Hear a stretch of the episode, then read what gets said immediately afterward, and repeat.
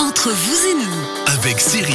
Bonjour et bienvenue, c'est vendredi, 11h, c'est parti jusqu'à midi entre vous et nous, votre émission de conseils, de découverte.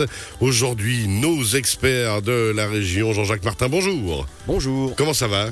Mais écoutez, chaque fois que je vous vois, de mieux en mieux. Ça c'est gentil de le dire, je sais qu'il ne le croit pas. Vous êtes mon mais... neurone miroir. Mais justement, en parlant de neurones, vous savez, le truc que je cherche toujours dans mon cerveau. De quoi on va parler aujourd'hui Vous en avez puisqu'on plusieurs parle- milliards, hein, cherchez pas, c'est déjà là, c'est bon, pas de souci. Quelques-uns dans les intestins aussi. Ouais, mais alors, euh, et pourtant, qu'est-ce qu'on n'a pas l'impression quand on m'entend? De quoi on va parler avec vous aujourd'hui? Euh, on va parler de la vision algorithmique de la façon d'apprendre. Eh ben c'est parti. Voilà. Joël Vocat, bonjour. Bonjour, Comment mon ça va Dieu, la Ça calme, hein algorithmique, ouais, ça- ça- C'est- Là, c'est posé. On est tranquille, après on se relaxe un petit peu. il y a du niveau. Il y a du niveau Joël Vocat, bonjour. Bonjour, Avec vous de. Genesis, de quoi on parle aujourd'hui Alors aujourd'hui, on va parler d'énergie. Dans un premier temps. Dans un premier temps, de conseils en matière d'économie d'énergie. Avec l'hiver qui est pratiquement là, ce sera intéressant. Et puis au niveau multimédia, on va parler euh, des offres Black Friday, puis peut-être un petit peu de dépannage à distance. Enfin, on va donner, essayer de Donner deux, trois conseils, euh, conseils, ouais, plutôt donner des conseils. Dans cet état d'esprit-là. Tout à fait. Entre vous et nous, c'est parti. Jean-Jacques Martin, je me retourne vers vous. Aujourd'hui, on vous connaît pour l'école Némésis, bien sûr, à monter, hein, plus de 20 ans d'histoire à former des jeunes. C'est pas pour ça que vous êtes là aujourd'hui, parce qu'il y a une autre société que vous avez, vous avez créée qui est passionnante. Il m'a donné un test à faire, Joël Vocal, je vais vous l'envoyer. Vous allez voir, ça calme. hein. Alors, ça me pose une bonne réflexion sur soi déjà, mais ça calme et c'est vraiment un très très joli test. Je vous remercie de me l'avoir envoyé. On rappelle le nom de l'entreprise que maintenant vous développez au niveau de BioArc, C'est Brenilem Holding SA. Brenilem Holding, et ça qui est active. Alors dans le domaine de la recherche justement d'intelligence artificielle et de l'intelligence tout court, c'est-à-dire humaine. Ouais, eh ben ça, on n'est pas rendu avec moi. Alors, justement, on va essayer de se concentrer sur l'algorithme. on va parler de ce problème de la dépréciation continue qui est une valorisation cachée. On cherche le compliment, etc. C'est ça, s'il vous plaît, aimez-moi. Alors, on va parler justement des algorithmes et du cerveau. C'est c'est toujours des sujets euh, qui peuvent sembler complètement fous, vastes, euh, bien sûr passionnants, mais qui en fait sont très simples et nous amènent à d'autres réflexions. Alors oui, on doit toujours imaginer en fait revenir en arrière hein, dans la théorie de l'évolution. C'est quand on est arrivé sur cette planète à un état cellulaire. Essayez de monter un tout Un petit, peu plus le micro. euh, Voilà, voilà. vais essayer. Voilà, maintenant ça doit être Ça va être parfait. très bien. Merci Axel. Alors à la naissance, en fait, hein, notre câblage à l'entrée, donc ce que l'on a comme connexions qui sont programmées par notre génétique, c'est environ 10% de notre efficacité d'apprentissage. 10%, c'est pas beaucoup. Et là, vous allez me dire, mais enfin, euh, ces informations, elles sont codées dans le, elles sont codées dans le dur, dans notre matériel génétique, et puis c'est le fruit de notre évolution, puisque c'est ce que nous laisse en fait hein, euh, no- notre héritage. Alors pourquoi pensez-vous que nous avons besoin que de cette petite quantité de connexions Finalement, pourquoi est-ce qu'on n'est pas avec, euh, je sais pas moi, 80 ou plus Ouais, un cerveau complètement développé, qu'on Voilà. puisse, puisse faire des trucs euh, dès le départ est Ouais, utile. Quoi. Pourquoi pensez-vous? Parce qu'il faut apprendre. Ah oui, mais dans quel contexte? Ou la, la difficulté. Alors, c'est un petit peu le cas parce qu'en fait, si notre câblage est si peu spécifique au départ, c'est qu'on entre dans un monde, quand on est, qui lui-même est très instable. Et donc l'écosystème qui est en évolution a besoin d'une capacité à l'adaptation. Si vous câblez trop, vous avez une prédéfinition et donc par conséquent, vous n'aurez pas beaucoup de, de- de facilité à vous adapter à un milieu qui, lui, exige une adaptation. Donc c'est très intelligent dans notre système, c'est de nous donner ce qu'il faut, pas plus, pour qu'on puisse s'adapter, qu'on puisse apprendre. Et c'est pour ça que c'est fondamental, l'apprentissage. La base du darwinisme. Un peu, voilà, c'est ça. Il y a quelques sauts quantiques au milieu. Donc, à cet effet, hein, notre machine d'apprentissage, c'est-à-dire notre cerveau, c'est à peu près 86 milliards de neurones, chacun pourvu d'une dizaine de milliers de contacts synaptiques. C'est des petites euh, structures hein, à la fin des, des neurones qui communiquent entre elles. Et cette force des synapses aussi peut varier. Donc, vous voyez qu'on a un magnifique euh, calculateur qui nous permet de faire énormément d'analyses en très peu de temps et qui justement nous permet de nous adapter à des situations et donc à des stimulations constantes. Et donc c'est une sublime machine à décoder le réel. Et ça c'est important. Vous qui êtes un rêveur, malheureusement vous êtes connecté à des réalités. Clairement, ouais. Et n'oubliez pas que nous sommes partis d'une simple cellule. Donc à quelque part, ce qui est extraordinaire, qui hein, s'est divisé, qui s'est associé dans un système spécifique avec un système, euh, disons, on va dire, de, de- de- un pilotage, un système de pilotage qui est le cerveau, et puis euh, centralisé, puis périphérique, et puis enfin qui communique avec l'ensemble des différents organes qui ont des fonctions toutes spécifiques, enfin toutes euh, fonctions spécifiques pour chaque organe. Donc amener l'oxygène, euh, envoyer du flux sanguin, c'est permettre la communication de beaucoup d'informations, etc. Dans ce système, hein, il repose sur la sélection d'informations pertinentes qui sont reconnues comme étant pertinentes par votre système. Donc ça veut dire, euh, est-ce que c'est positif pour moi ou pas? Ça, c'est déjà la première question. Et ensuite, progressivement, elle se stabilise, cette information ou ces informations, comme un algorithme qui est reproductible. Un algorithme, ça veut dire, on va dire, c'est une séquence, c'est une, recette, comme une recette de cuisine. C'est quelque chose que j'ai l'habitude, en fait, de- de reproduire. Et donc, en fait, le cerveau recherche des régularités à des échelles de plus en plus vastes, dans le temps comme dans l'espace. Donc finalement, au départ, par un réseau de neurones dit euh, miroir, on va apprendre par l'imitation, puis petit à petit on devient indépendant. Et ce qui est intéressant, c'est que par tâtonnement, on calcule ce que les mathématiciens appellent un gradient d'un système, c'est-à-dire qu'à un moment donné, on va réduire progressivement le taux des erreurs et on va découvrir progressivement des indices qui permettent de résoudre des problématiques qui sont posées par l'écosystème dans lequel on se trouve. Et c'est ça qui est apprendre, ce qui est fantastique. Et ça définit la notion même d'apprendre et donc de la plasticité de notre cerveau par rapport à cette fonction.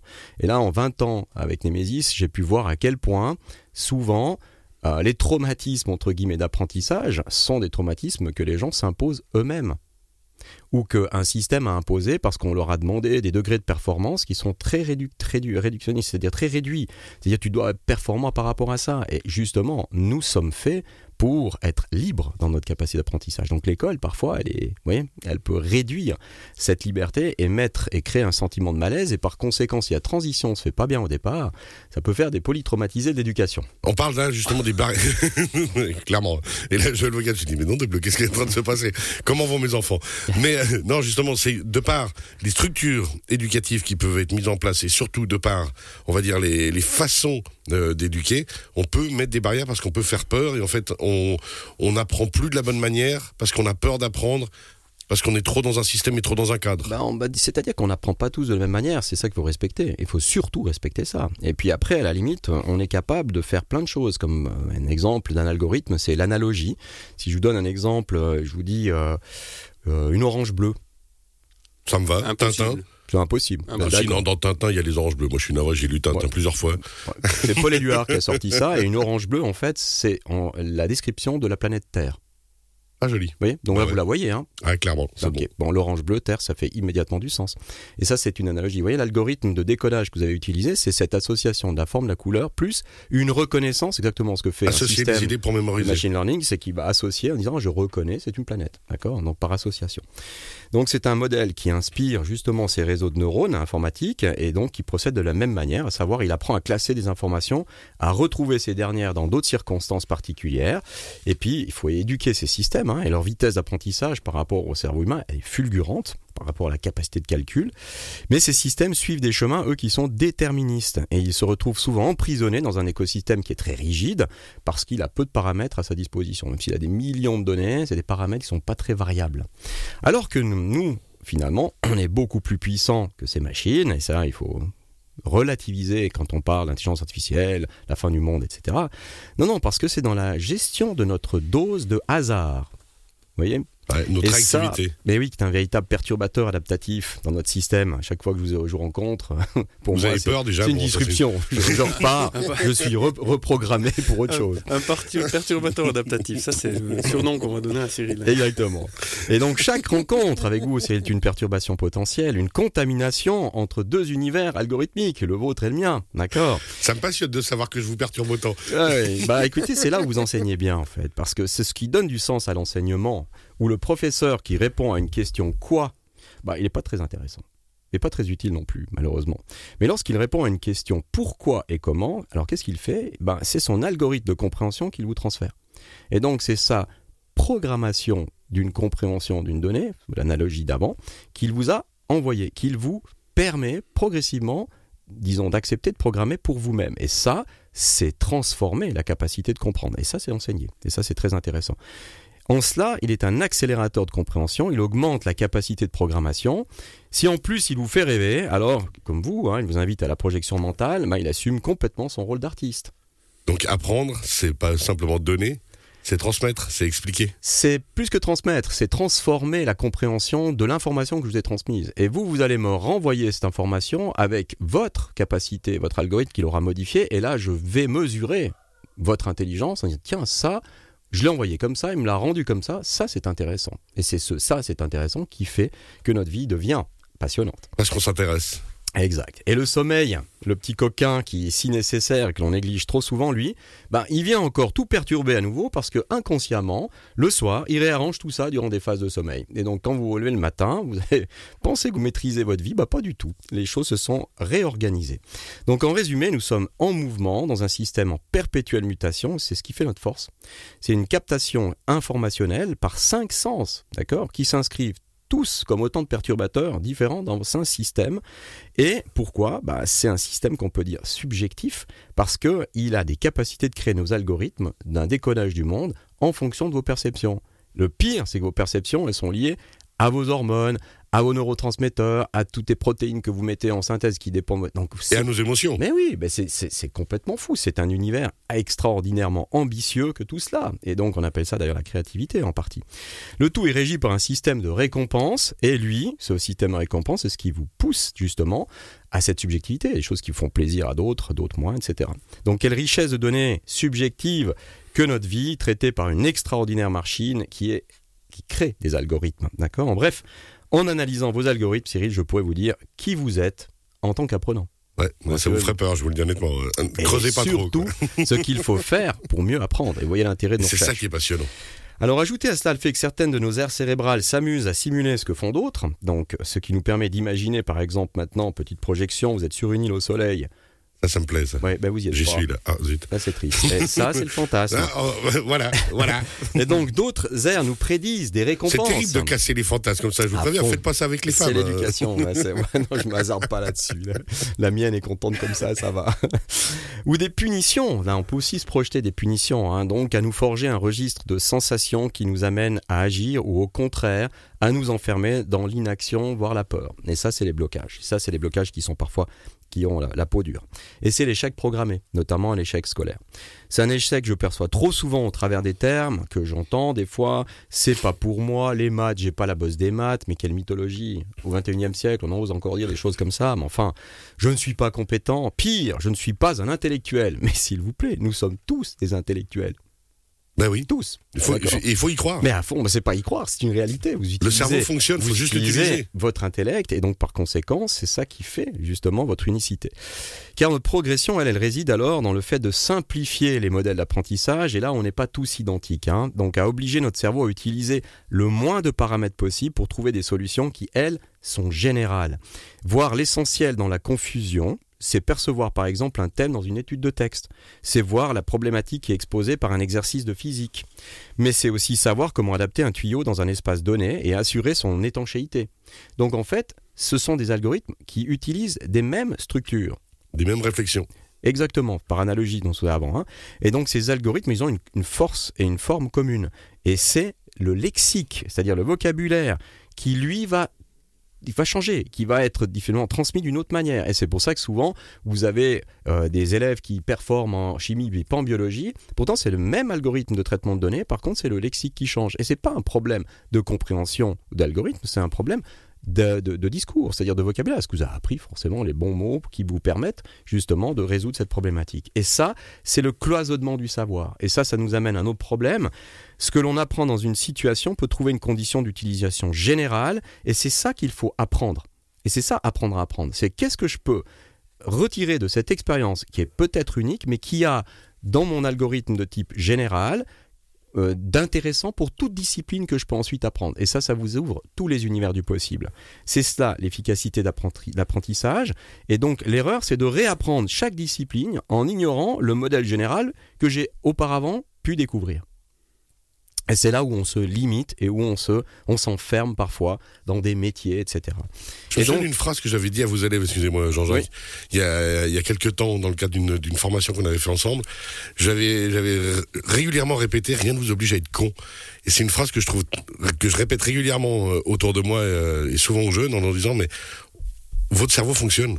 Vous avez la capacité d'apprendre et de tout comprendre. Il faut juste vouloir. Mais la connerie, c'est un algorithme puissant. Hein. ça aussi.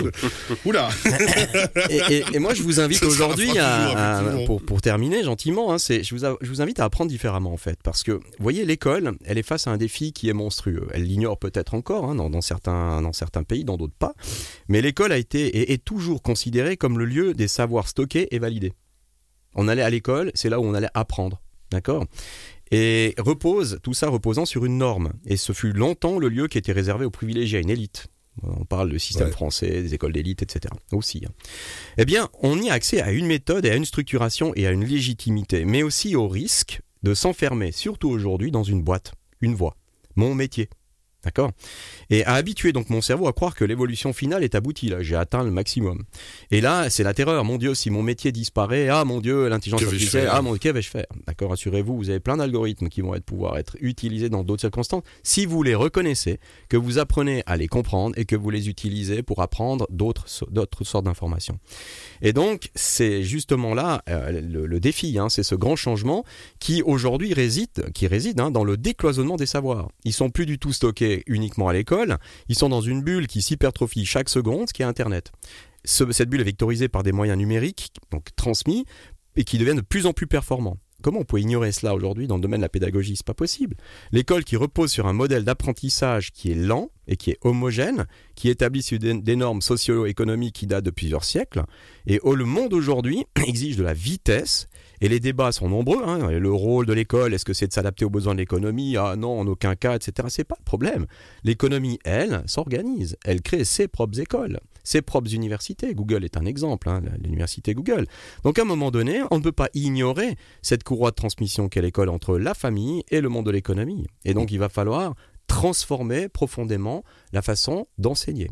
Donc l'école est là pour apprendre à apprendre si j'essaie de bien comprendre. Alors c'est ce qu'on dit depuis le début, mais l'école doit comprendre qu'à quelque part, aujourd'hui grâce aux neurosciences, qu'elle doit intégrer dans ses formations pédagogiques, mais aussi grâce à des outils d'intelligence artificielle qui ne sont pas terrifiants, mais qui sont là pour diagnostiquer, c'est un peu piloter un A380 sans les radars. Le pilote, il peut pas le faire décoller. Il va falloir qu'on travaille justement sur un équilibrage entre la technologie et l'information qu'on peut retirer, et puis transformer la façon d'apprendre.